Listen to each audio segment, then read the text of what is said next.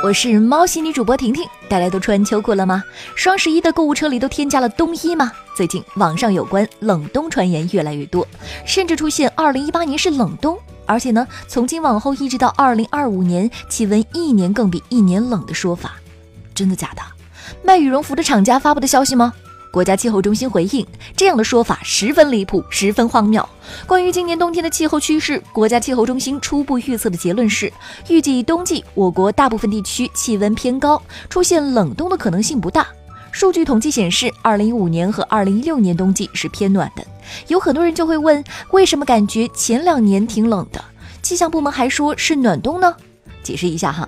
一个冬天九十天的平均温度超过了多年的平均值，这就是暖冬。反过来呢，就是冷冬，这是平均值的问题。发生在几天里突然很冷或者是很暖，这就是极端事件，是短时间内发生的。人们对极端事件记忆更深刻，对平均气温就不容易记住，所以感觉上可能会产生偏差。原来是误会了，听专家们组团辟谣，怕冷的朋友们应该放心了吧。抖音上面的红人多，你能记住的有几个？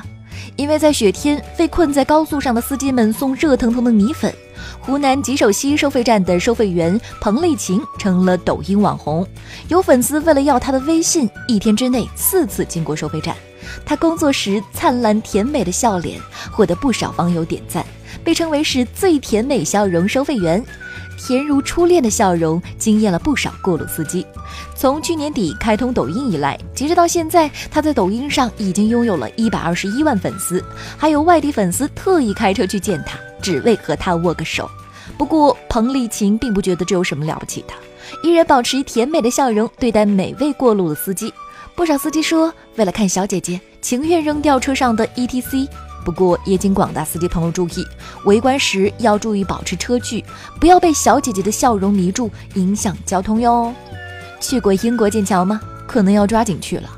由于中国游客数量过多，英国剑桥市正在考虑出台中国游客数量限制措施，比如规定一个旅游团人数的上限，以及协调不同旅游团的旅行线路，避免蜂拥一处。英国剑桥是被诗人徐志摩带火的。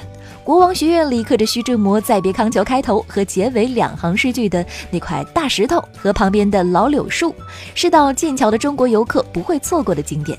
剑桥市官员表示，中国旅行社为了多赚钱，往往组团过大，过多的游客让当地居民有一种喧宾夺主的感觉。剑桥古镇的窄巷里经常拥塞人数超过五十人的中国旅游团，堵住去路，挡住视线。这么看来，再别康桥可能成了永别。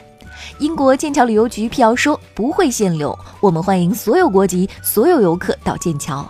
我建议大家去非洲吧，让我们红尘作伴，骑着摩托浪迹天涯。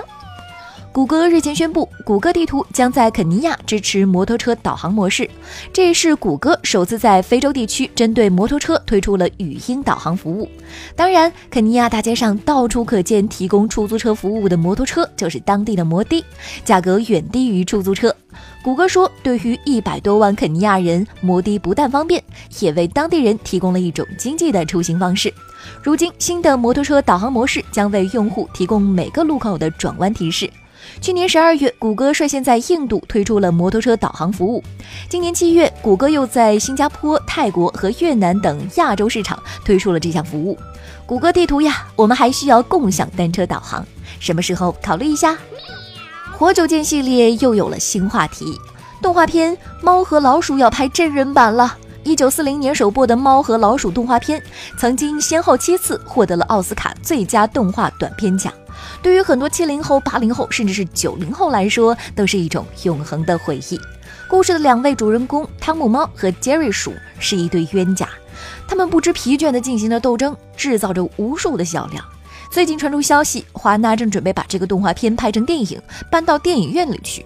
而最令人瞩目的是，电影准备用真人来拍摄。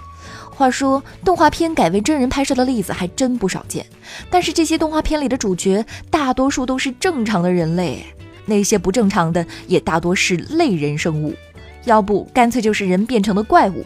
翻拍猫和老鼠还用真人，这，哇，真的不得不让人脑洞大开了。